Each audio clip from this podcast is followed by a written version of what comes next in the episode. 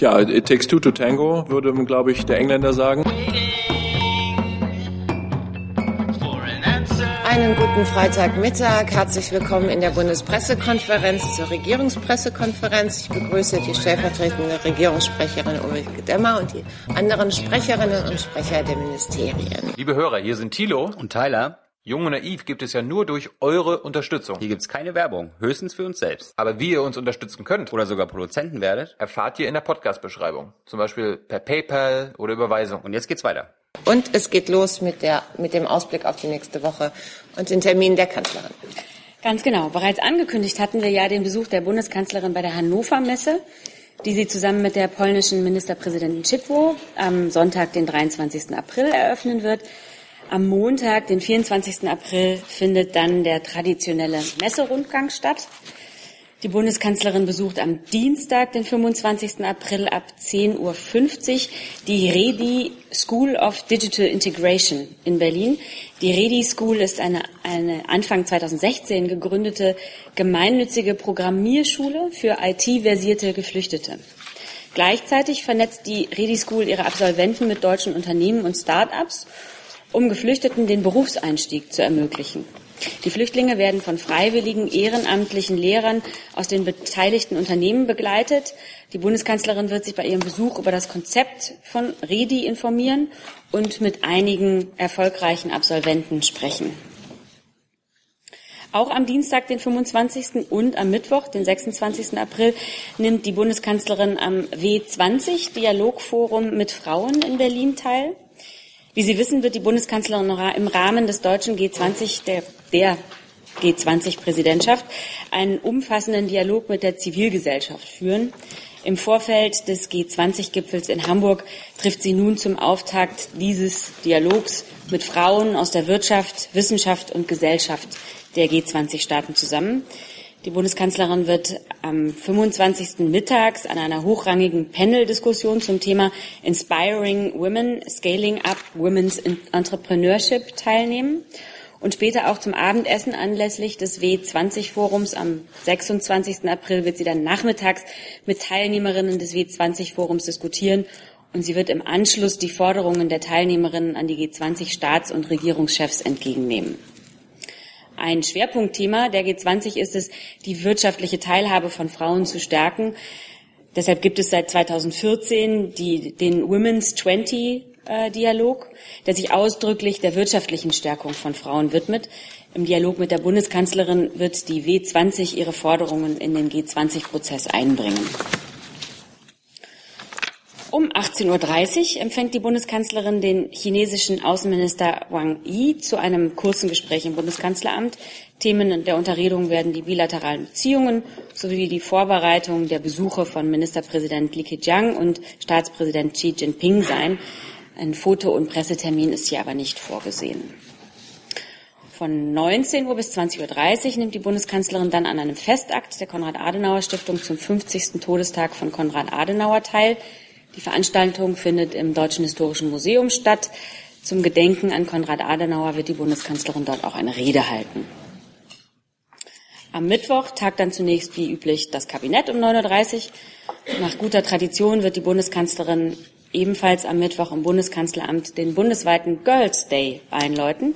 Die Veranstaltung bildet den Auftakt zum 17. bundesweiten Mädchenzukunftstag am 27. April. Und es ist der Kanzlerin ein persönliches Anliegen, gerade junge Frauen, das, gerade jungen Frauen, das große Spektrum der MINT-Fächer, nämlich der Fächer Mathematik, Informatik, Naturwissenschaft und Technik näher zu bringen. Wer hier einen guten Abschluss macht, hat gute Karriere- und Verdienstmöglichkeiten. Und obwohl sich das Image der technischen Berufe bei Frauen schon deutlich verbessert hat, entscheiden sich Mädchen eben immer noch überproportional häufig für typisch weibliche Berufsbilder. Deswegen versuchen wir mit dieser Veranstaltung das Interesse an Naturwissenschaften und Technik in jedem Jahrgang neu zu wecken.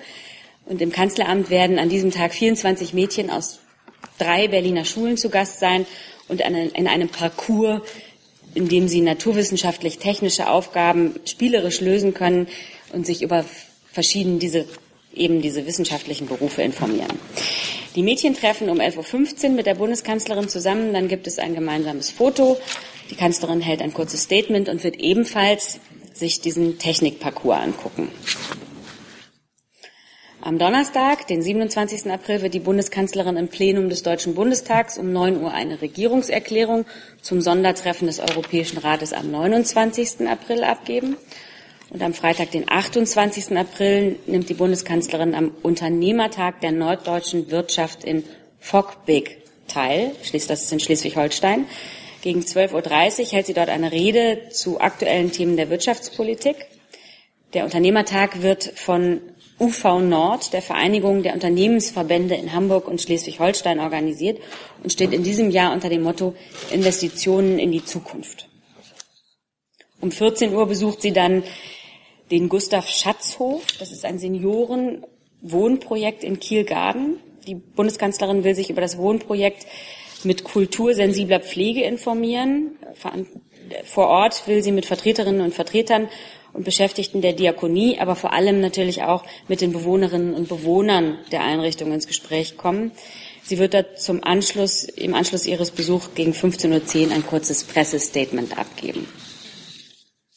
Am Samstag, den 29. April, treffen sich die 27 Staats- und Regierungschefs ohne Großbritannien äh, in Brüssel zu einer Sondertagung des Europäischen Rates. Es geht bei diesem Treffen darum, die hier schon oft besprochenen Leitlinien für die Brexit-Verhandlungen festzulegen. Die Staats- und Regierungschefs der EU 27 werden hierin eine gemeinsame Haltung zu den Grundprinzipien für die Verhandlungen festlegen und einen Rahmen, damit einen Rahmen für die Verhandlungen schaffen. Am 31. März, also zwei Tage nachdem das Vereinigte Königreich förmlich seine Absicht mitgeteilt hatte, aus der EU auszutreten, hatte der Präsident des Europäischen Rates, Donald Tusk, einen Entwurf dieser Leitlinien vorgelegt.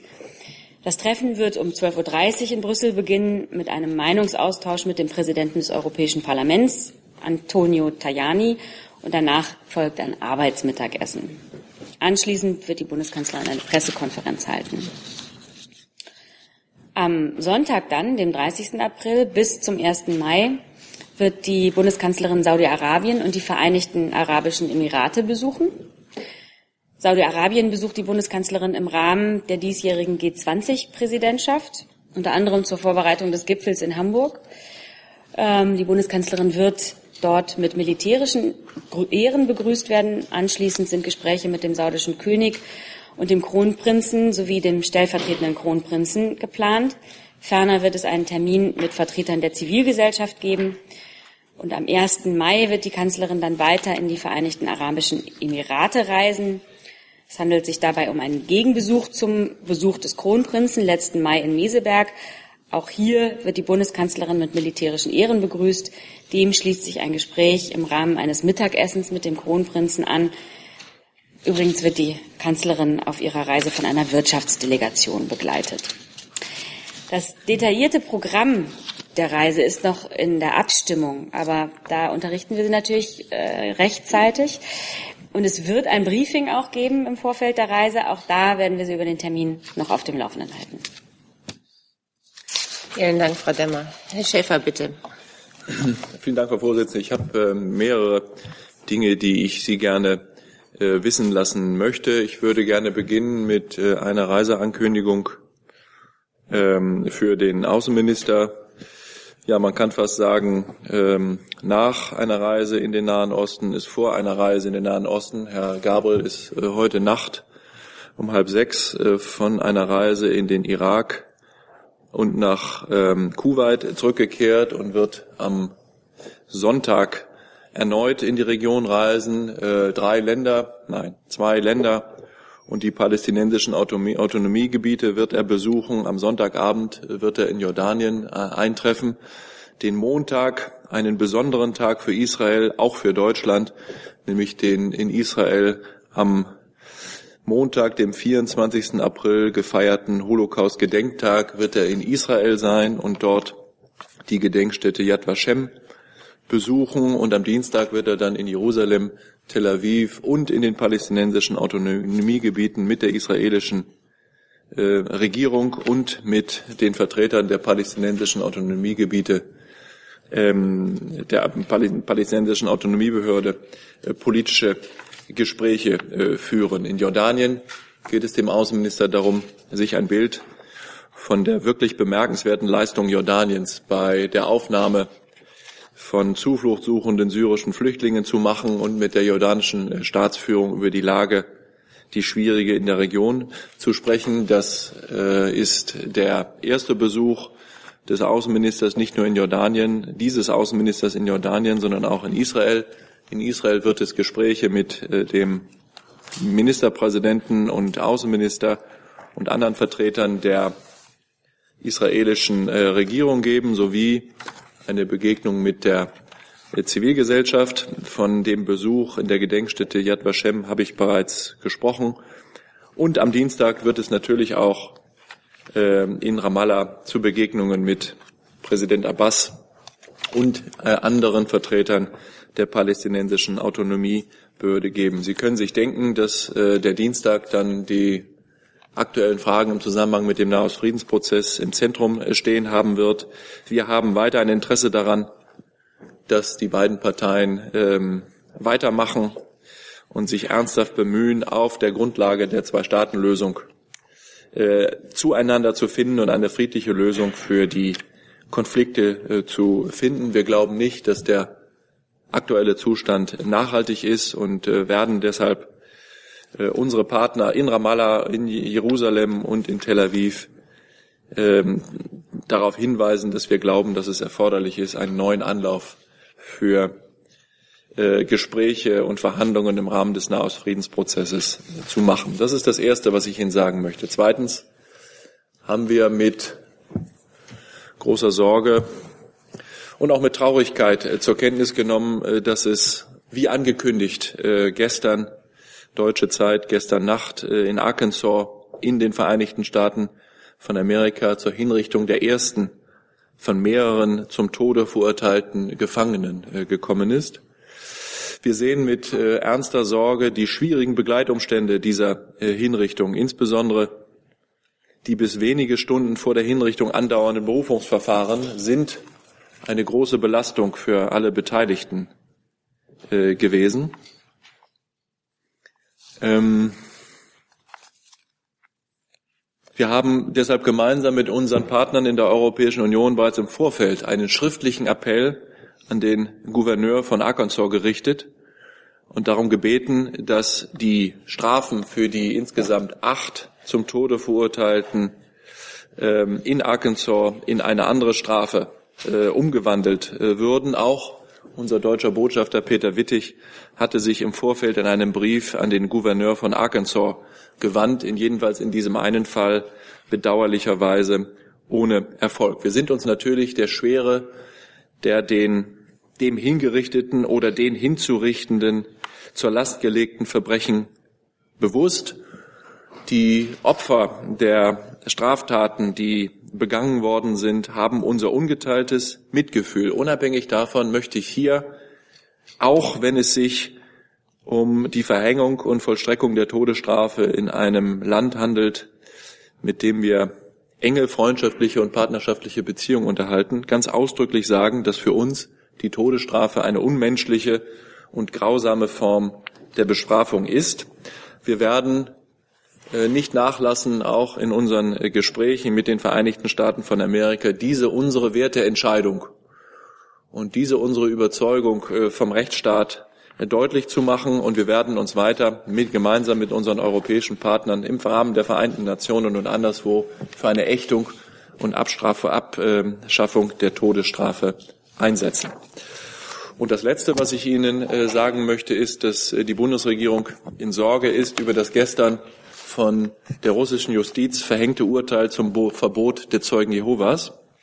Dieses Urteil reiht sich ein in eine Reihe von besorgniserregenden Entwicklungen, die wir zurzeit in Russland bei Grundfreiheiten und Rechtsstaatlichkeit beobachten. Das Recht auf Religions- und Weltanschauungsfreiheit ist in der allgemeinen Erklärung der Menschenrechte sowie im internationalen Pakt über bürgerliche und politische Rechte fest verankert zu deren Respekt und Wahrung hat sich die russische Föderation bindend völkerrechtlich verpflichtet. Wir fordern Russland auf, sich an diese internationalen Verpflichtungen zu halten und auch Angehörigen der Zeugen Jehovas die ungehinderte Ausübung ihrer Religion zu ermöglichen. Wir erinnern auch daran, dass am 7. April die Außenminister der Gemeinschaft unabhängiger Staaten und damit auch der Außenminister der Russischen Föderation eine Erklärung zu Toleranz und Nichtdiskriminierung gegen Christen, Muslime und Angehörige anderer Religionen abgegeben haben. Aus unserer Sicht sollte das auch für die Glaubensgemeinschaft der Zeugen Jehovas gelten. Ich danke Ihnen äh, für Ihre Aufmerksamkeit. Und ich habe tatsächlich was vergessen. Das wollte ich Ihnen nicht unterschlagen. Es gibt noch einen weiteren Termin, ähm, und zwar am 26. Äh, um 18 Uhr nimmt die Bundeskanzlerin am Tag der inneren Sicherheit teil, der auf Einladung der CDU-CSU-Bundestagsfraktion unter dem Titel Bürger und Staat schützen stattfindet. Sie wird dort eine Rede halten und auf der Veranstaltung werden Fragen zu Kriminalität, Terrorismus und Cyberangriffen diskutiert. Vielen Dank, Herr Schäfer. Vielen Dank, Frau Demmer. Gibt es Fragen zu den Terminen der Kanzlerin? Herr Leifert? Frau Demmer, äh, bei dem Besuch der Redi School gibt es da eine Pressebegegnung? Erklärt sie sich danach, was sie gesehen und erlebt hat und was sie im Austausch mit den dort äh, teilnehmenden Schülern erfahren hat? Also man kann sich da akkreditieren, das müssten Sie dann aber bei der Redi School machen. Ähm, von einer Pressekonferenz steht hier nichts. Weitere Fragen zu weiteren Terminen? Herr Delfs? Entschuldigung. So. Frau Demmer, ich habe eine Frage zu dem Termin der, der Women, Women 20 Summit. Ähm, erstmal können Sie jetzt bestätigen, dass ähm, auch Ivanka Trump daran teilnehmen wird.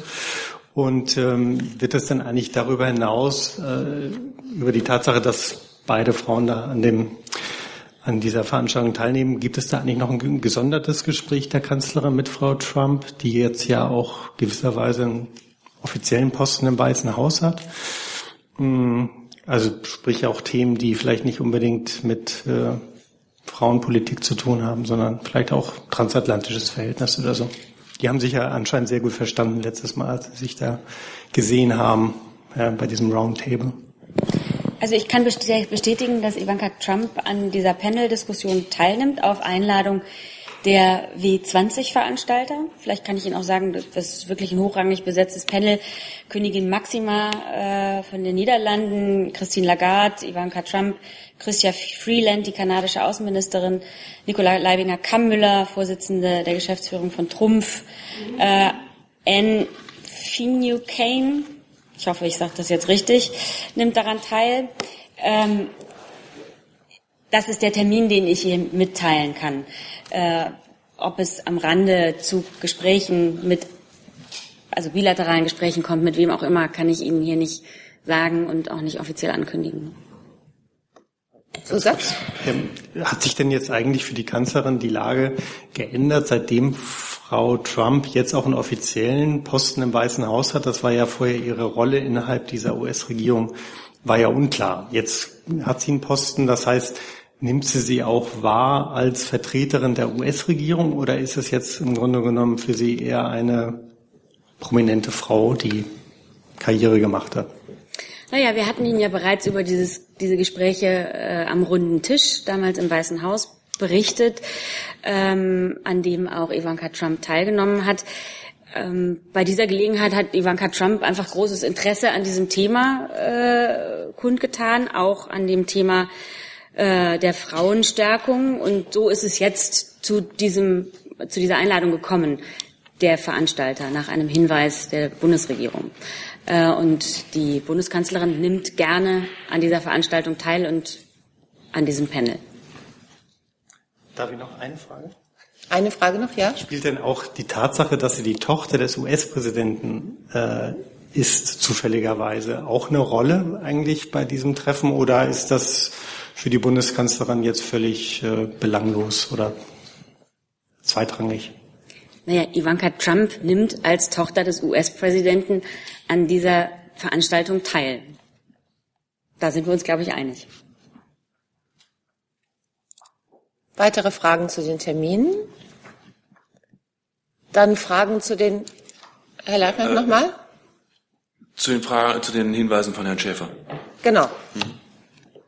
Äh, Herr Schäfer, äh, Sie sagten, Sie hatten äh, sich mit einem schriftlichen Appell an den Gouverneur von Arkansas gewendet. Haben Sie mit einer Antwort gerechnet oder Sie möglicherweise schon bekommen? Soweit ich weiß, ähm, das müsste ich aber nachprüfen, gibt es keine Antwort auf äh, das Schreiben von äh, Botschafter Wittig. Mm. Wir hatten und haben weiter die Hoffnung, äh, dass es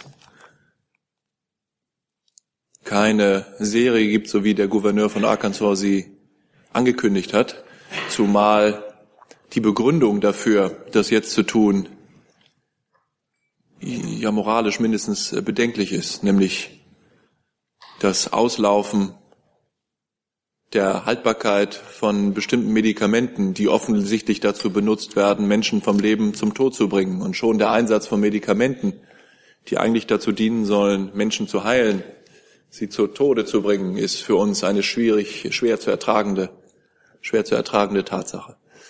Ähm,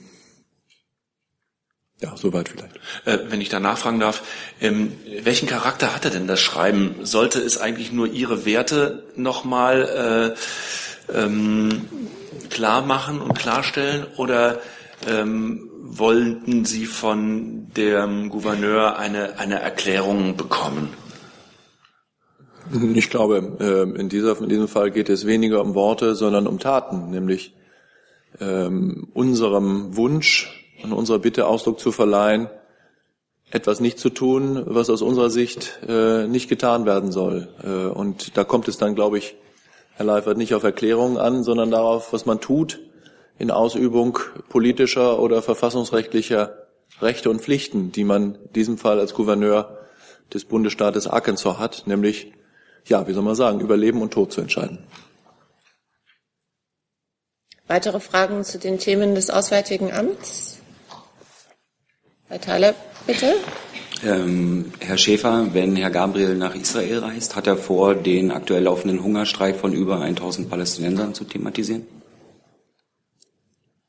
Na, das Thema äh, ist äh, in der Welt äh, und das Thema ist eines, das uns mit, mit, mit äh, Sorge erfüllt, weil es äh, sagen, den Keim möglicherweise neuer Auseinandersetzungen äh, in sich trägt.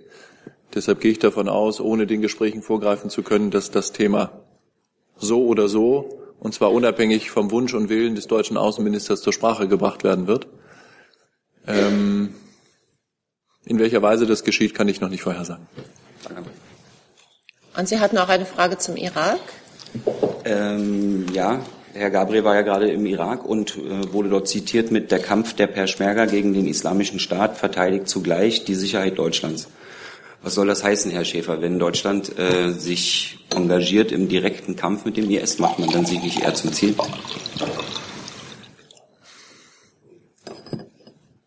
Wir haben aus guten Gründen schon vor einigen Jahren die Entscheidung getroffen, uns am gemeinsamen Kampf gegen den Islamischen Staat zu beteiligen. Dieser Kampf äh, wird politisch geführt, der wird auch weltanschaulich äh, geführt aber wird eben auch militärisch geführt. Und äh, wir haben dafür Deutschland einen Weg gefunden, uns daran zu beteiligen, den Sie kennen und den wir auch aus jetziger Perspektive für absolut richtig halten. Dieser Weg war wie folgt. Äh, die erste Entscheidung, die wir getroffen haben, äh, ist in einer dramatischen Situation für ein ganzes Volk, nämlich die Jesiden, und für die Kurden im Norden des Iraks eben nicht nur uns darauf zu beschränken, äh, Luftmatratzen, äh, Decken, Zelte und humanitäre Hilfe zu entsenden, sondern die Jesiden und die Kurden im Norden des Irak angesichts einer existenziellen Bedrohung durch den Islamischen Staat in die Lage zu versetzen, sich mit eigenen Kräften, mit Händen und Füßen militärisch gegen diese tödliche Bedrohung des Islamischen Staates zur Wehr zu setzen. Und äh, der Außenminister hat gestern noch einmal den ausdrücklichen Dank der äh, Führung der äh, irakischen Kurden äh, zu hören bekommen dafür, dass Deutschland diese Entscheidung getroffen hat, die so ähm, die Führung der irakischen Kurden in Erbil gestern noch einmal einen entscheidenden Beitrag dazu geleistet hat, dass IS im Norden des Irak zurückgedrängt äh, werden äh, konnte. Darüber hinaus hat die Bundesregierung in den letzten Jahren auch die Entscheidung getroffen, sich am Kampf gegen den Islamischen Staat in Syrien und im Irak zu beteiligen. Sie wissen genau, in welcher Weise das geschieht. Da gibt es mehrere Bestandteile unserer Hilfsmaßnahmen. Darunter gehört unter anderem der Einsatz von äh, Recke-Tornados. Wir beteiligen uns nicht direkt an Luftangriffen, wir äh, beteiligen uns aber an Aufklärungsmaßnahmen, die auch einen Beitrag dazu leisten, die tödliche Gefahr für den Irak und für Syrien und für die Region durch den Islamischen Staat zu bekämpfen. Und der Islamische Staat, das zeigen die jüngsten Terroranschläge, zuletzt womöglich sogar, wenn das Bekennerschreiben sich als richtig herausstellt oder die Bekennerangaben, der gestrige Terroranschlag in Paris zeigen, dass IS eben nicht nur für den Nahen und Mittleren Osten eine tödliche Gefahr ist, sondern auch für uns.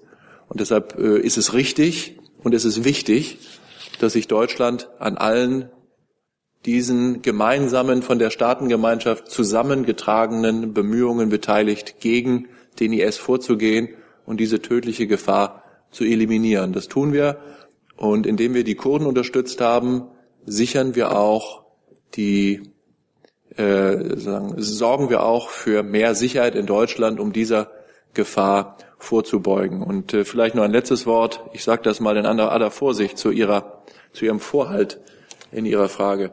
Sich vor einer solchen Gefahr zu verstecken und zu sagen, lass das mal lieber die anderen machen, wir gehen hier lieber mal auf Tauchstation. Wenn beim Nachbarn die Hütte brennt, ist uns das egal. Hauptsache, wir sind nicht dabei. Wenn das wirklich die Einstellung sein soll, äh, mit der wir da vorgehen, dann wäre das jedenfalls nicht mein Land. Ein letzter Zusatz dazu, bitte. Eine Nachfrage. Ähm, der Kurdenchef Basani fordert ja mehr deutsche Rüstung. Ist die Bundesregierung bereit, das zu liefern?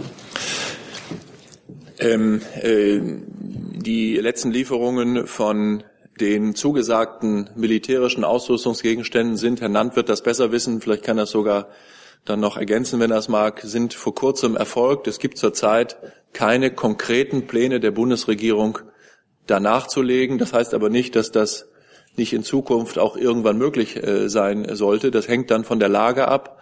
Das hängt von den konkreten Bedürfnissen ab, die uns die irakischen Kurden dann natürlich beschreiben und definieren müssten. Und äh, da gibt es keine, äh, wie soll man sagen, grundsätzliche Entscheidung dagegen oder dafür, sondern eine Entscheidung, die im Lichte der Lage dann eventuell äh, neu getroffen werden kann. Ja, ich kann eigentlich nur die Aussagen von Herrn Schäfer bestätigen. Ähm, wir haben gerade zuletzt ähm, noch Lieferungen im Bereich jetzt ähm, Instandsetzungsmaterial, zum Beispiel auch Sanitätsmaterial geliefert. Ähm, was wir alles genau geliefert haben, empfehle ich auch nochmal einen Blick bei uns auf die Online-Seite. Dort sind immer die ganzen Lieferungen auch aufgeführt, sodass sich auch jeder darüber informieren kann. Dann Herr Kollege mit einem neuen Thema, bitte. Philipp Menn, WDR, mit einer Frage ans Gesundheitsministerium.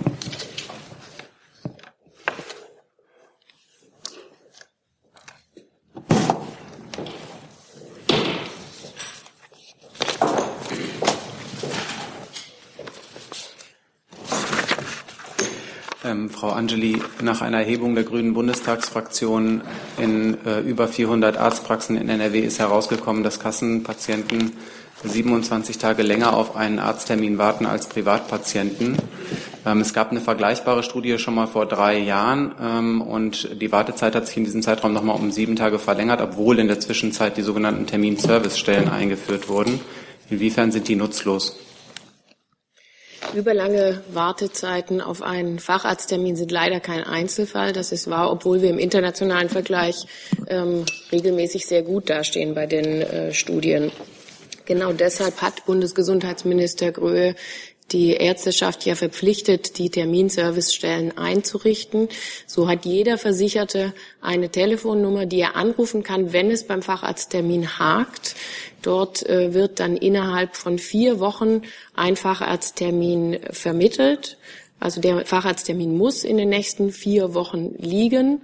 Und ähm, wenn das nicht klappen sollte, dann kann der Versicherte ins Krankenhaus gehen und wird dort ambulant versorgt. Das heißt, alle Versicherte können äh, diese Terminservicestelle nutzen. Ich rate auch sehr dazu, dieses Angebot äh, zu nutzen. Dort wird Ihnen geholfen und damit äh, die Terminservicestellen schnell auffindbar sind, haben wir auf unserer Homepage eine interaktive Karte. Da sind alle Telefonnummern der Servicestellen aufgeführt und die jeweiligen Erreichbarkeiten. Zusatz. Ähm Jetzt ist es aber so, dass bei den über 400 befragten Arztpraxen keine einzige auf diese Terminservicestellen aufmerksam gemacht hat, obwohl es teilweise Wartezeiten von deutlich über 40 Tagen gegeben hätte. Ähm, inwiefern versagt da auch dieses ähm, Prinzip oder inwiefern, was verlangen Sie von den Ärzten? Was soll sich da noch ändern? Die Versicherten müssen nicht äh, erst den Arzt anrufen, sondern die können direkt mit einer Überweisung zum Facharzt bei der Terminservicestelle anrufen und dort bekommen sie dann zügig, also innerhalb einer Woche, einen Termin, der innerhalb der nächsten vier Wochen liegt, vermittelt. Also man muss nicht erst zum Arzt und äh, dort selbst suchen, sondern man kann direkt an die Terminservicestelle herantreten und dort äh, hat man Anspruch auf Hilfe. Was das zu diesem Punkt? Dann gehen wir auf die aktuelle Entwicklung oder die jüngsten Nachrichten aus Paris ein, Herr Schäfer. Ja, herzlichen Dank.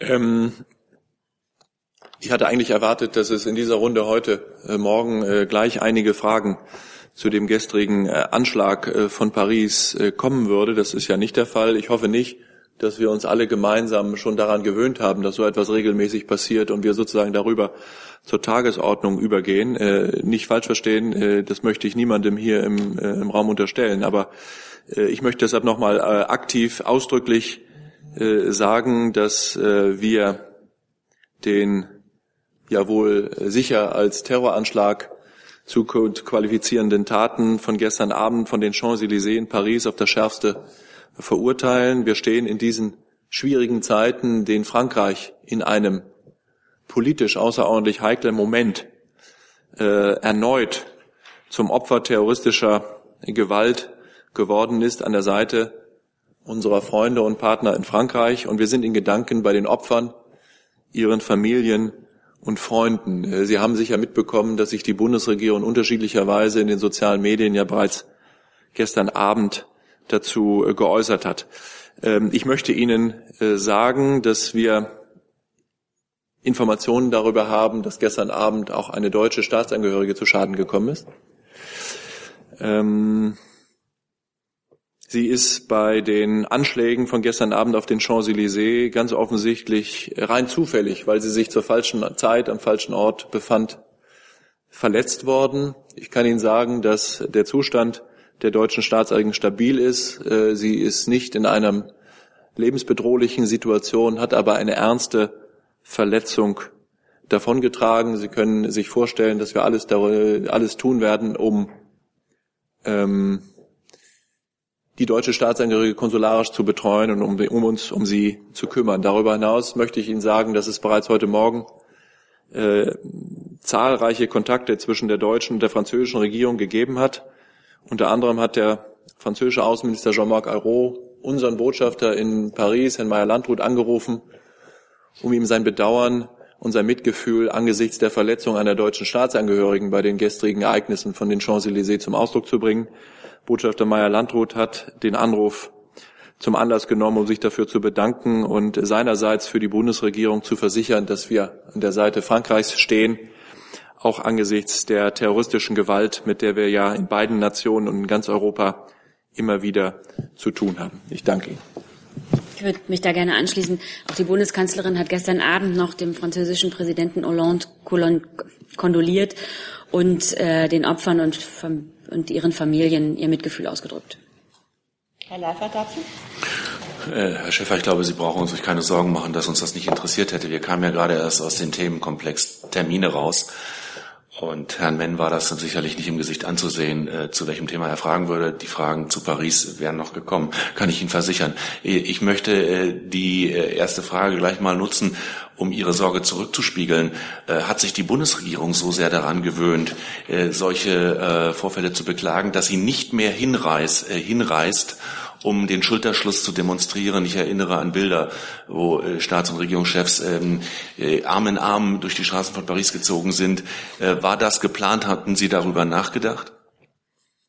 Mm, also erstmal freut es mich, was Sie sagen, Herr Leifert. Ich glaube, wir sind da äh, eins in der Trauer und der Verurteilung der terroristischen Gewalt. Und meine Aussage war überhaupt nicht gemeint als Kritik, überhaupt nicht, sondern äh, gemeint als, ähm, wie soll man sagen, Sorge oder Mahnung davor, dass wir uns ja nicht an diese schrecklichen Ereignisse gewöhnen. Ich meine, dass Woche für Woche diese furchtbaren Menschen des Islamischen Staates solche Taten begehen, ist, äh, ist in jeder Hinsicht verabscheuungswürdig äh, und äh, äh, wir sollten alle gemeinsam alles tun und auch in der Öffentlichkeit, äh, um dagegen anzugehen, dass wir uns niemals an so etwas gewöhnen, damit das irgendwann hoffentlich bald der Vergangenheit angehört. Wie und in welcher Weise die französische Staatsführung, die französische Gesellschaft mit den Ereignissen von gestern Abend umgeht, Herr Leifert, das äh, können wir nicht vorhersagen, dass es nach den schrecklichen Angriffen auf Charlie Hebdo wann war das, Anfang des vergangenen Jahres zu äh, dem gemeinsamen Marsch durch Paris gekommen ist, äh, geschah auf Einladung des damaligen, na, immer noch, des französischen Präsidenten François Hollande.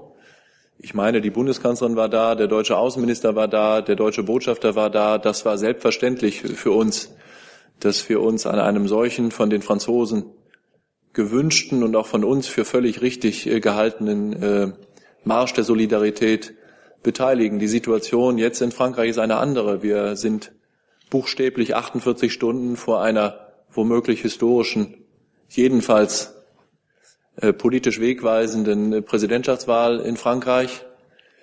Ähm, die Ereignisse sind terroristische Anschläge, aber gleichwohl andere als die äh, Umstände, die äh, bei Charlie Hebdo zu dieser fürchterlichen Tragödie äh, geführt haben. Was und wie die französische Regierung, der französische Staat auf das reagiert, was da, was da gerade gestern Abend passiert ist, vermag ich nicht äh, vorauszusehen. Deshalb kann ich auch überhaupt nicht ausschließen, ganz im Gegenteil, äh, dass ich nicht, dass es nur andere Formen der des Ausdrucks des Mitgefühls und der Solidarität durch die Bundesregierung geben wird, als das, was äh, Frau Demmer und ich Ihnen gerade gesagt haben, was die Bundeskanzlerin und auch das Auswärtige Amt gestern Abend bereits in sozialen Medien verbreitet haben. dazu? Ja, und auch zum, ähm, zur Wahl in Frankreich. Ähm, Herr Schäfer, befürchten Sie, dass dieser Terroranschlag ähm, einen Einfluss auf die, den Wahlausgang dann haben könnte? Und ähm, an Sie und Frau Demmer ähm, hat die Bundeskanzlerin oder der Außenminister gleich am Sonntagabend vor, auf äh, das Wahlergebnis in Frankreich zu reagieren? Also es gibt äh, natürlich äh, eine zeitliche Koinzidenz zwischen den Ereignissen von gestern Abend und dem unmittelbar bevorstehenden ersten Wahlgang der französischen Präsidentschaftswahl. Insofern äh, wäre es, glaube ich, äh, falsch, einfach so äh, zu behaupten, dass das keinen Einfluss äh, haben wird. Natürlich wird das Einfluss haben. In welcher Weise es Einfluss haben wird, äh, können wir von dieser Seite, glaube ich, schwer äh, vorhersehen. Mein Eindruck ist, dass die Reaktion der französischen Gesellschaft auf diese fürchterlichen terroristischen Angriffe, äh, deren Opfer äh, Frankreich geworden ist, eine Reaktion der Entschlossenheit, eine Reaktion des Zusammenhaltes, und eine Reaktion der Solidarität äh, gewesen ist. Und ich äh, stelle mir vor und wünsche mir und glaube auch fest daran, dass das genau die Reaktion ist, die auch jetzt von Seiten der Menschen in Frankreich auf diese fürchterlichen Anschläge gemacht wird äh, und dass die Reaktion nicht die ist, dass man im kleinkarierten im kleinkarierten äh, Wahlkampfmuster sich gegenseitig Verantwortung äh, dafür in die Schuhe schiebt. Ich glaube, das wäre ganz das falsche Zeichen und das wäre gewissermaßen äh, eine Situation, in der man denjenigen, die diese perfiden Taten planen, äh, geradezu auf den Leim gehen würde. Und zu den Planungen des Außenministers über mögliche öffentliche Äußerungen äh, vermag ich Ihnen gar nicht zu sagen. Ich würde mal sagen, äh, warten Sie das in Geduld ab. Und dann äh, schauen wir, ob und in welcher Weise die Bundesregierung darauf reagiert. Schöner hätte ich das nicht sagen können. Eine Nachfrage, wenn ich darf, an Herrn Kolberg. Ähm, es ist zwar unwahrscheinlich, aber auch nicht unmöglich, dass in äh, äh, der zweiten Runde äh, Jean-Luc Mélenchon und Marine Le Pen sich treffen. Äh, das werden wir am Sonntagabend wissen. Ähm, planen Sie besondere Vorkehrungen äh, im Falle eines solchen Ergebnisses, dass die äh, manche Verwerfungen an die Finanzmärkte äh, verursachen könnte? Ja, Sie beziehen sich ja auf den äh, französischen äh, Wahlkampf. Wie immer nimmt die Bundesregierung nicht äh, zu solch zu Wahlkämpfen Stellung. Ähm, außerdem wäre das ja eine Spekulation. Sie haben ja eben äh, selbst gesagt, dass man ja noch nicht weiß, wie die Wahl äh, ausgeht. Und im Übrigen können Sie selbstverständlich wie immer davon ausgehen, äh, dass die Bundesregierung alle Entwicklungen aufmerksam beobachten wird.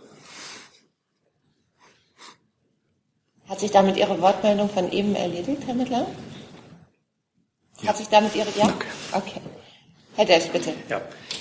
Äh, Frau Demmer, auch nochmal, auch wenn Herr Schäfer schon so schön gesagt hat, aber nochmal nachgefragt, ähm, wie ist denn eigentlich die generelle Linie ähm, des Kanzleramts jetzt zu diesen Wahlen, die ja besonders genau beobachtet werden?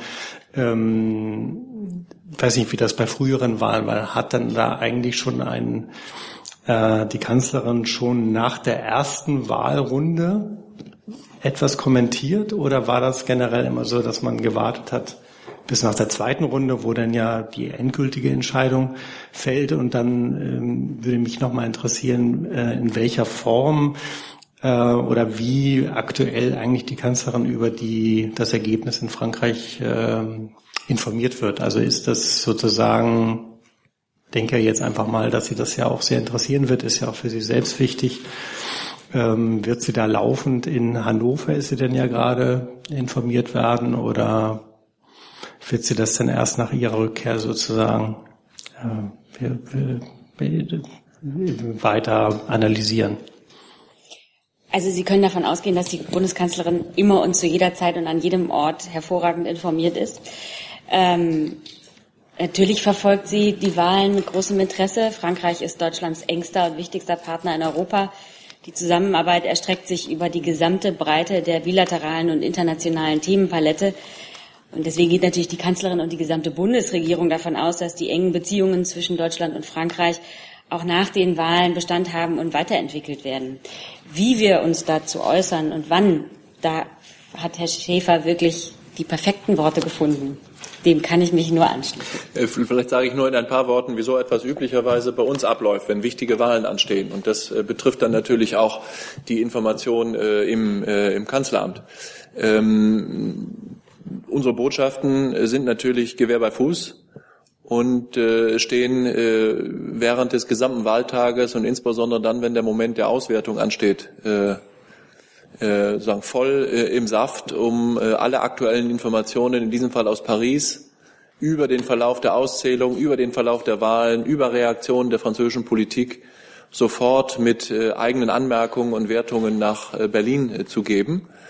Äh, da gibt's dann ähm, auch in Berlin natürlich äh, Leute, die äh, das wahrnehmen und die jederzeit, äh, falls erforderlich und wann immer nötig, in der Lage sind, die politische Führung, den Außenminister, bestimmt auch dann die Bundeskanzlerin darüber zu unterrichten. Sie können also ganz gewiss sein, dass äh, all, alle Informationen, die verfügbar sind für eine deutsche Auslandsvertretung, das sind nicht nur alle öffentlichen Informationen, öffentlich zugänglichen Informationen, vielleicht auch erste Gespräche mit politisch Verantwortlichen, gewissermaßen in Realtime äh, in Berlin ankommen und hier in Berlin auch ähm, von den politischen Entscheidungsträgern verarbeitet werden können.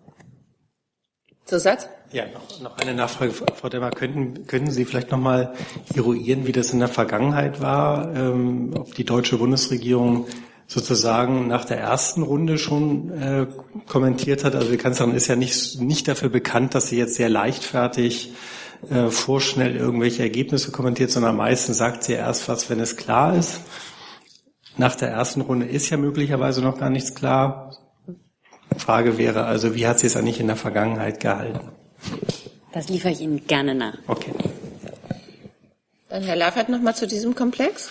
Äh, ja, ähm, an das Innenministerium, Herr Dimroth. Ähm, wie erfahren Sie von äh, den Kollegen, äh, Ihren Kollegen aus äh, Frankreich ähm, über Erkenntnisse zu diesem Anschlag und haben Sie Anlass, die Sicherheitsvorkehrungen in Deutschland anzupassen, zu verändern? Ähm, hat dieser Anschlag ein Muster, das Ihnen bekannt war und das Sie jetzt zu besonderen Maßnahmen veranlasst? Ja, vielen Dank für die Frage. Ähm, ich vermute nicht, dass Sie mich ganz persönlich meinen, wenn Sie fragen, wie werde ich informiert. Ähm, wenn Sie das interessiert, kann ich Ihnen das gerne auch erläutern. Ähm, Sicherheitsbehörden. Ja, ne, das war jetzt auch gar nicht zynisch gemeint. Hätte ja sein können, dass Sie das auch interessiert. Äh, ansonsten äh, dürfen Sie davon ausgehen, dass es selbstverständlich etablierte Kontakte gibt, insbesondere zu unseren europäischen Partnern auf Ebene der Sicherheitsbehörden, äh, die einen zeitnahen Informationsaustausch über solche Geschehnisse, wie wir gestern Abend in Paris erleben mussten, sicherstellen. Das äh, war auch in diesem Fall so.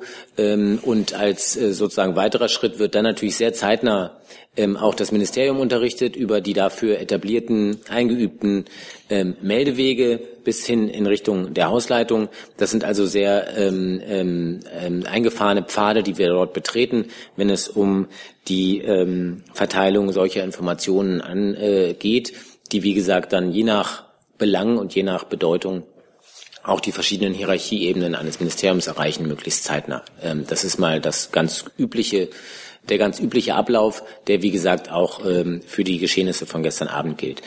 Wenn Sie mich nach einer Gefährdungsbewertung äh, fragen, dann ist tatsächlich das, was wir dort gestern äh, erleben mussten, ein weiterer Beleg dafür, dass ähm, Europa, mindestens mal Europa, die westliche Welt einen Raum gemeinsamer Werte bildet und als solcher eben auch ein Raum ähm, ähm, einer äh, Gefährdung darstellt, insbesondere wenn wir über den islamistischen Terrorismus sprechen.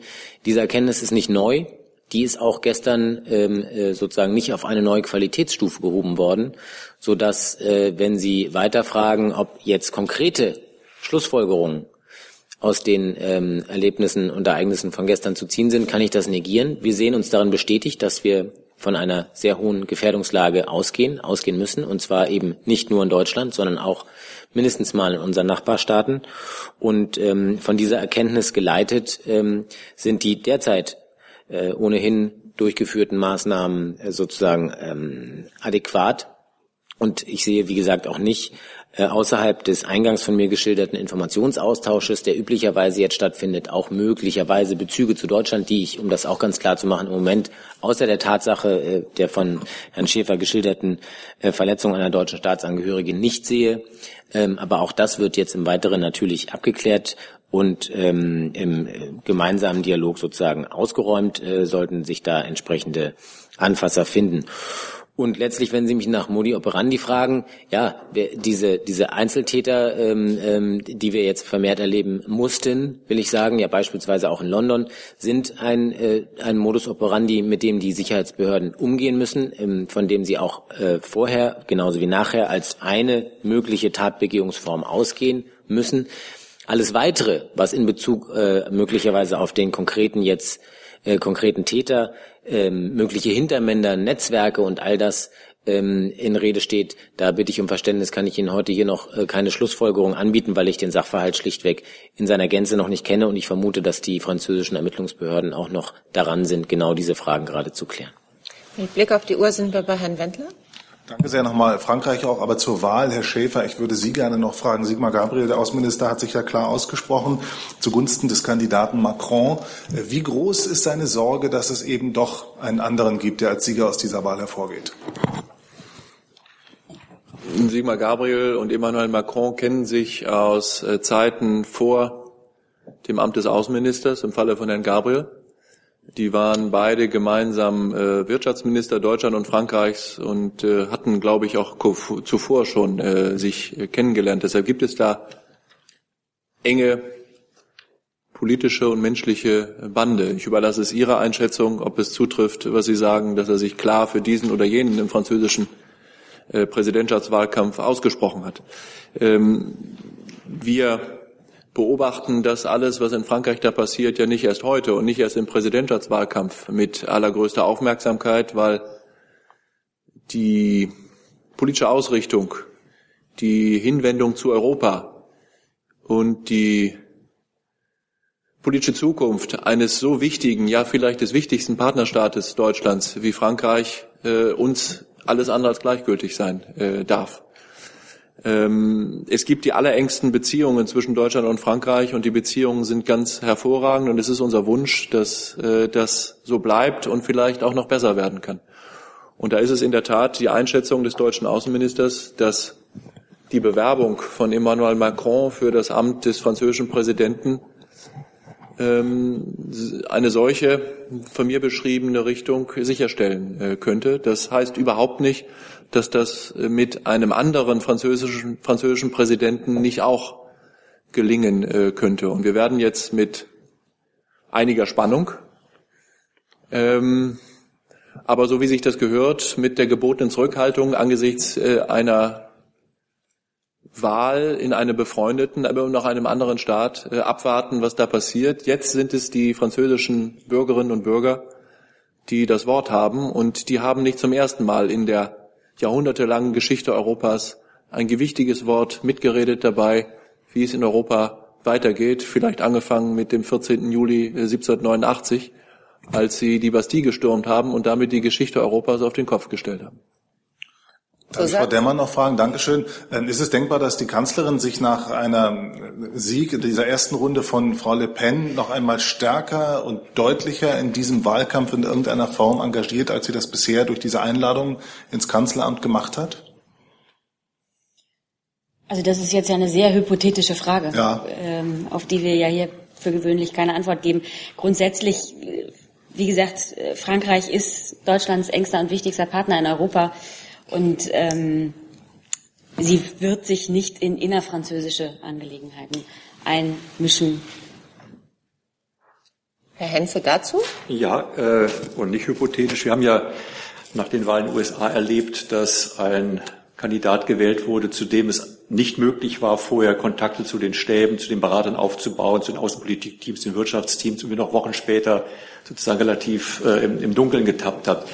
Für den Fall bei den knappen Umfrageergebnissen, dass nicht Macron zum Beispiel, zu dem es, oder auch nicht Fillon, zu dem es äh, Kontakte gab, ins Stichrennen gehen, sondern Mélenchon oder Le Pen. Gibt es bereits informelle Kontakte zu den Teams? Wäre man vorbereitet oder wäre da eine Stunde Null, auf die man dann auch äh, auf der Arbeitsebene völlig neu sich dann einstellen müsste? Also, ähm, es ist die Aufgabe jeder deutschen Auslandsvertretung in die politischen Systeme äh, des Gastlandes, in dem sie ihrer Arbeit nachgehen, gute und arbeitsfähige und belastbare Beziehungen zu, zu entwickeln. Ich bin ganz sicher, ja, ich weiß, dass das bei unserer Botschaft in Frankreich und bei Botschafter Meyer Landrut ganz sicher der Fall gewesen ist. Ich glaube, die äh, Lage im amerikanischen Präsidentschaftswahlkampf, die kann man äh, mindestens was einige der Kandidaten angeht, die gute Chancen haben, Präsidenten Frankreichs zu werden, nicht recht vergleichen. Das äh, Wahlkampfteam von Donald Trump, ja der Kandidat Donald Trump selber, war ja in fast jeder Hinsicht ein Outsider des politischen Systems in Washington und auch die Leute, mit denen er sich im Wahlkampf umgeben hat, in Klammern, manche von denen sind ja schon längst nicht mehr im Amt und äh, haben Schwierigkeiten, sich äh, in Ausschüssen im Senat gegen äh, Vorwürfe zur Wehr zu setzen die ähm, waren äh, für uns äh, unbeschriebene Blätter. Das ist bei den äh, Kandidaten und ihren Teams im französischen Präsidentschaftswahlkampf anders.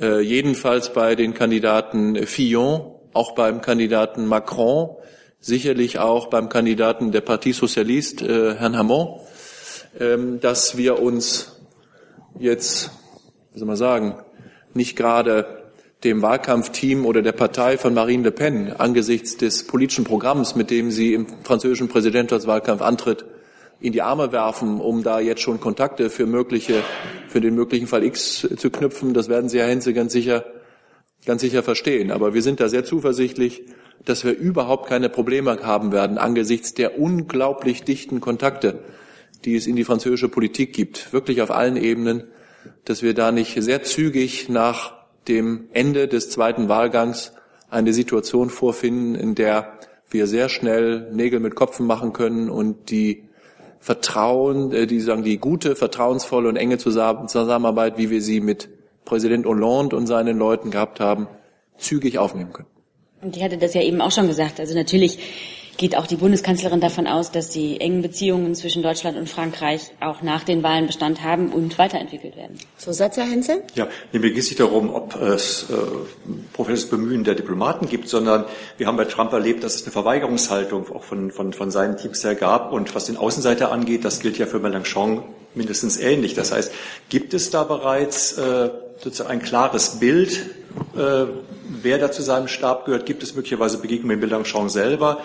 Äh, bei Le Pen haben Sie die Bedenken schon selber benannt, aber Mélenchon ist einer der vier, die ins Stichrennen kommen könnten und sicherlich nicht Herr Hamon. Hm. Ja, it takes two to tango, würde, glaube ich, der Engländer sagen. Äh, wir, auch das ist eine hypothetische Frage, Herr Henze.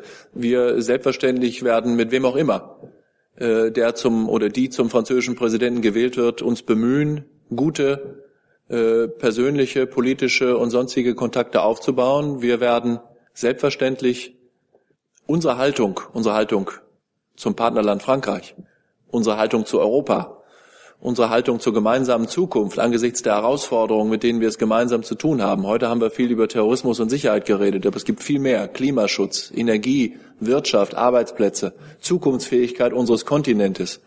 Äh, Mitbestimmung äh, und Mitreden können bei der Gestaltung der neuen Weltordnung des 21. Jahrhunderts. Das alles geht nicht ohne eine enge, vertrauensvolle und gedeihliche, ja freundschaftliche Zusammenarbeit zwischen Deutschland und Frankreich. Das ist unser Interesse und das ist unser Angebot. Und dieses Angebot gilt gegenüber jedem, der die französische Staatsspitze jetzt in diesen Wahlen äh, äh erobern wird. Und äh, dann hoffen wir sehr, dass es ähm, jemand werden wird, der unsere Interessen und unsere Haltung und unsere Überzeugung und unsere Werte teilt, mit dem wir das dann gemeinsam richtig anpacken können. Abschließend zu diesem Komplex, Herr Madeleine nochmal.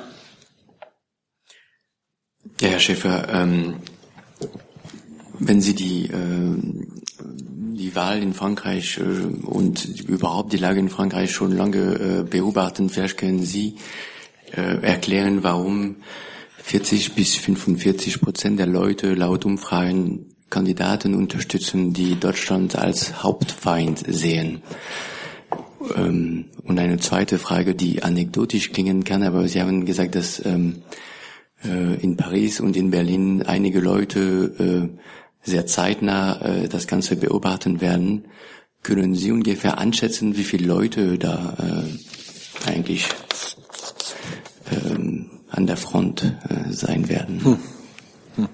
Also auf die erste Frage, ich glaube, ich verstehe das als eine Fangfrage. Wenn Sie mir erlauben, äh, möchte ich das nicht äh, in der Intensität und Tiefe beantworten, wie man das vielleicht tun könnte. Ich bin nicht ganz sicher, ob Sie recht haben, dass äh, die Wahlentscheidung, oder ich bin sicher, dass Sie nicht recht haben, dass die Wahlentscheidung der Franzosen sicher nicht nur und wesentlich äh, davon abhängt, äh, wie sich die Präsidentschaftskandidaten zu Deutschland stellen oder zu bestimmten Fragestellungen im Zusammenhang zu Deutschland stellen. Das glaube ich nicht, sondern da gibt es viele Fragen, die die französischen Bürgerinnen und Bürger bewegen, die sie in ihrer Wahlentscheidung leiten lassen werden. Und ich hoffe sehr, dass es äh, das Engagement und die Leidenschaft für die Zukunft Europas ist, die viele Franzosen an die Wahlurnen treiben werden, um dann ein, eine Entscheidung mitzubestimmen, äh, die für uns, für ganz Europa, eben nicht nur für Frankreich von ganz großer Bedeutung ist. Die Zahl der Leute äh, zusammenzurechnen, die auf unserer Seite, sagen in Regierungs, äh, Regierungsmitarbeiter, die da am Start sind, ist für mich freihändig nicht so ganz einfach, aber gehen Sie davon aus, dass es wahrscheinlich mehrere Dutzend sein werden. Und ich habe äh, eine Nachlieferung für Herrn Delfs. Also äh, 2012 war es so, dass ich die Bundeskanzlerin noch am Abend des, äh, nach dem zweiten Wahlgang, am Abend mit dem Wahlsieger Hollande telefoniert hat und dass ich, dass Sie offensichtlich hier Herrn Streiter nach dem ersten Wahlgang am 22.04.2012 dieselbe Frage gestellt haben und der Streiter da zwar darauf geantwortet hat, aber sinngemäß, wie Herr Schäfer und ich das hier jetzt auch getan haben, dass ähm, Deutschland mit jedem Wahlsieger gut zusammenarbeiten wird. Mensch, ich schick's Ihnen gerne nochmal. Gut, das war's zum Komplex Frankreich. Herr Leithäuser mit einem neuen Thema, bitte. Ich habe eine Frage an das Verteidigungsministerium.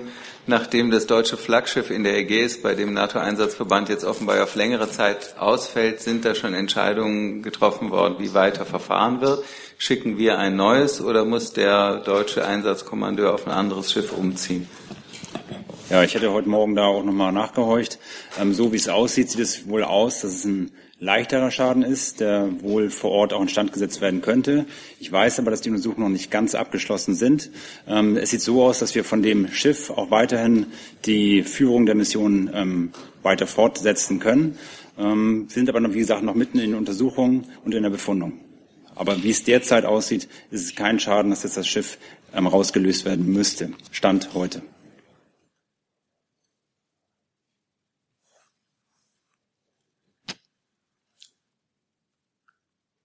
Dann Herr Reich mit einem neuen Thema. Ja, ans Bundesgesundheitsministerium die Frage. Es gibt das Phänomen, dass ein erhöhtes Pflegegeld in vielen Fällen nicht wie beabsichtigt zu besseren Pflegeleistungen führt oder geführt hat. Liegt wohl an erhöhten Kosten bei den Pflegediensten beziehungsweise in den Pflegeheimen. Gibt es da Pläne, das zu korrigieren oder da nochmal nachzusteuern? Da ist äh, ein bisschen was durcheinander gekommen. Wir haben ja die Pflegereform ähm, in mehreren Schritten auf den Weg gebracht in den letzten Jahren. Und dadurch wurden die Leistungen für Pflegebedürftige und ihre Angehörigen und auch die Pflegeeinrichtungen um fünf Milliarden, mehr als fünf Milliarden ähm, zusätzlich pro Jahr verbessert. Ähm, alle Pflegebedürftige, die Pflegegeld erhalten, erhalten dadurch auch deutlich mehr Pflegegeld. Und auch diejenigen, die sogenannte Pflegesachleistungen erhalten, also das sind Leistungen für die Inanspruchnahme von professioneller Pflege, werden deutlich besser gestellt.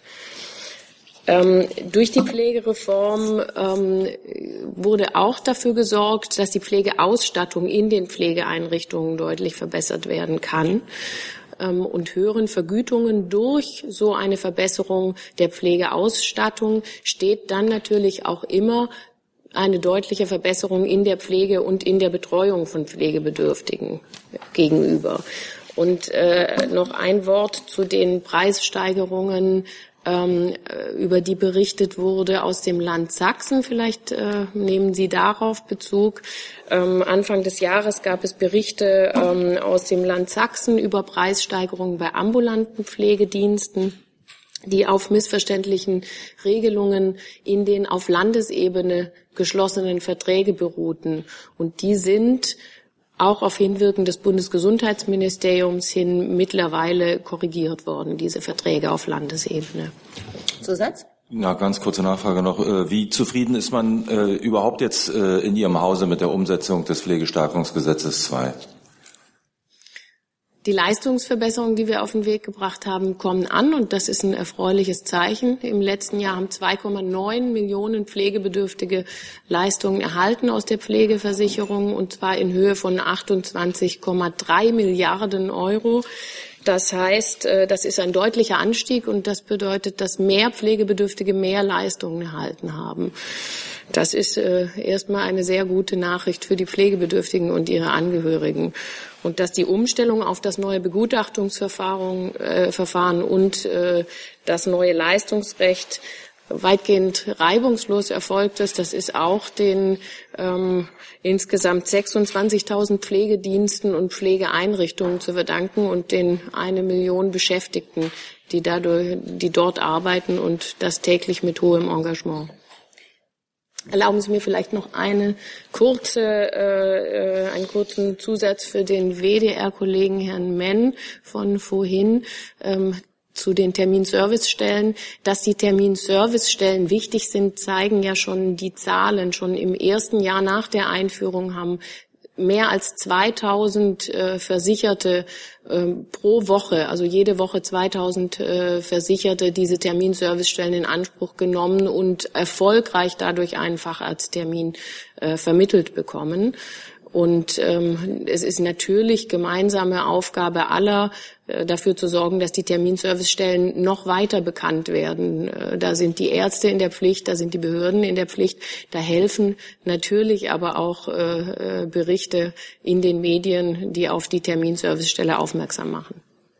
Bevor wir zum nächsten Thema gehen, Frau Demmer, bitte. Genau, ich lese hier in den Agenturen, ähm, ich habe gesagt, die Bundeskanzlerin habe noch am Donnerstag mit Präsident Hollande telefoniert und ihm kondoliert. Ich habe gesagt, die Bundeskanzlerin hat ihm gestern Abend noch kondoliert. Dann bitte.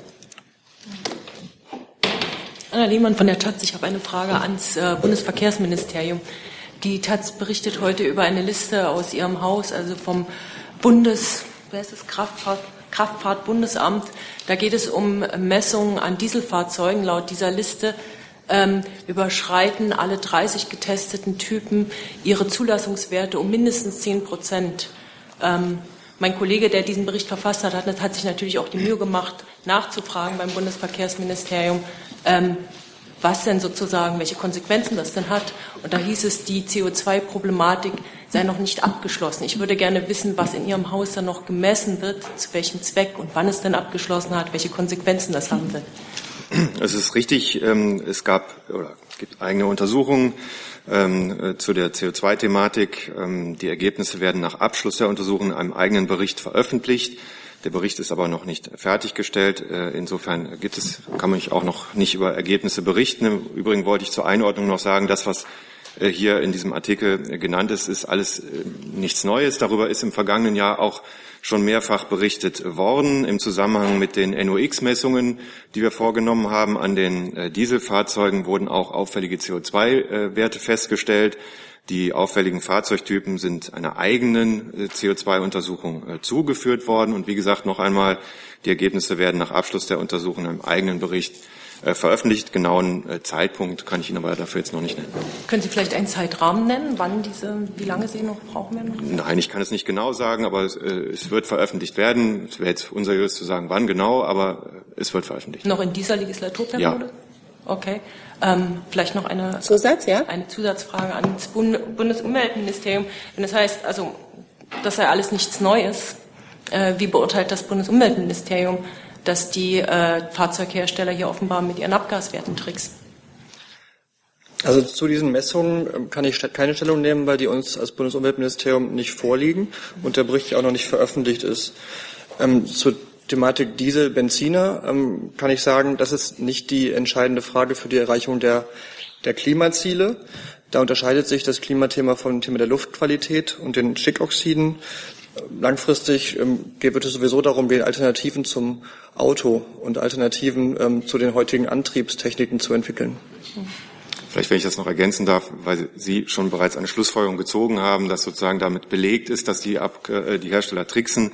Also äh, Ergebnisse liegen noch nicht vor. Wir haben auf Grundlage dieser Erkenntnisse, die wir im Rahmen der NOx-Untersuchungen hatten, bei den Dieselfahrzeugen eigene CO2-Messungen durchgeführt. Es gibt darüber noch keine Ergebnisse. Insofern auch Ihre Fragen nach Schlussfolgerungen und Konsequenzen kann man jetzt noch nicht beantworten.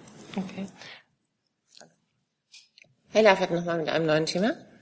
Ja, ähm, Herr Dimroth, äh, die ähm, Bekanntgabe ähm, des, äh, der Kriminalitätsstatistik ist ja für kommende Woche vorgesehen. Nun sind heute sehr prominent äh, erste Zahlen äh, bekannt geworden. Können Sie die Steigerung äh, bei den Gewaltverbrechen bewerten? Das fällt mir deswegen sehr schwer, Herr Leifert, weil, wie Sie richtigerweise sagen, die Zahlen am Montag, und zwar genau an diesem Platz vom dafür zuständigen Bundesinnenminister in Begleitung des ähm, derzeitigen Vorsitzenden der Innenministerkonferenz äh, und Innenminister Sachsens, Herrn Ulbich, vorgestellt werden. Sie werden dort auch ähm, weitreichend Gelegenheit haben, beide nach einer Einschätzung, nach einer Bewertung zu fragen. Ähm, ich äh, kann meinen sozusagen ähm, meinen ähm, mein Vergnügen darüber, dass das heute schon in der Zeitung steht, äh, nur sozusagen ähm, teilweise kaschieren. Ähm, das ändert aber nichts daran, dass die offizielle Vorstellung ähm, am kommenden Montag, wie gesagt, hier in diesen Räumen stattfinden wird und dann wird weitreichend Raum dafür sein, genau solche Bewertungen zu erfragen und von prominentester Stelle dann auch zu erhalten. Äh, nur ganz kurz die Nachfrage. Können Sie denn die Zahlen, die heute veröffentlicht wurden, bestätigen? Stammen die aus diesem Bericht? Sind die korrekt? Ähm, auch da bitte ich um Verständnis, dass ich auf Montag verweise. Die Zahlen werden am Montag offiziell vorgestellt. Ähm, es ist üblicherweise so, dass äh, jedenfalls in Teilen diese Zahlen äh, vorab ähm, ähm Gegenstand von Berichterstattung werden. Das äh, will ich nicht weiter kommentieren, aber ich bitte wirklich um Verständnis, dass wir die am Montag konsolidiert hier vorstellen und dann ähm, auch politisch entsprechend einordnen. Herr Thaler nochmal mit einem neuen Thema. Liebe Hörer, hier sind Thilo und Tyler. Jung und Naiv gibt es ja nur durch eure Unterstützung. Hier gibt es keine Werbung, höchstens für uns selbst. Aber wie ihr uns unterstützen könnt oder sogar Produzenten werdet, erfahrt ihr in der Podcast-Beschreibung. Zum Beispiel per PayPal oder Überweisung. Und jetzt geht's weiter. Ja, ich habe noch eine Frage an Herrn Kolberg. Äh, welche konkreten Schritte sind aus Sicht von Herrn Schäuble nötig, äh, bevor ein europäischer Währungsfonds die Rolle des IWFs in der Eurozone übernehmen kann? Genau, also es ist ja eine Debatte, die gerade äh, wieder äh, geführt wird. Wie äh, werden die Hilfsprogramme aufgesetzt? Ähm, da hat der ESM eine ganz wichtige Rolle und der IWF unterstützt. Äh, gerade jetzt auch beim Griechenland-Programm sind wir ja gerade in diesem Gespräch. Da hat der Minister gestern in Washington nochmal seine Vorschläge wiederholt, äh, sagen eine europäische Lösung zu haben, dass man mit dem ESM äh, den Ausbau zu einem Währungsfonds, um eigenständig hier Hilfsprogramme aufsetzen zu können. Diese Vorstellungen sozusagen, die werden jetzt gerade erarbeitet. Man ist im Gespräch und deswegen kann ich noch nichts Konkreteres dazu sagen, wie die dann am Ende aussehen werden. Man, unsere Meinung ist jedenfalls, dass wir äh, autonom in Europa in der Lage sein sollten, diese Hilfsprogramme zu stemmen. Eine Zusatz? Eine, eine Zusatzfrage. Äh, soll der Fonds nur in der Eurozone tätig sein? Weil der IWF ist ja auch in anderen europäischen Ländern tätig. Das muss man dann alles äh, sehen. Im Moment ist es so, dass der ESM in Europa tätig ist. Ich habe auf meiner Liste keine weiteren Wortmeldungen mehr. Das scheint auch nicht der Fall zu sein. Ich sage Dankeschön und wünsche allen Beteiligten ein gutes Wochenende.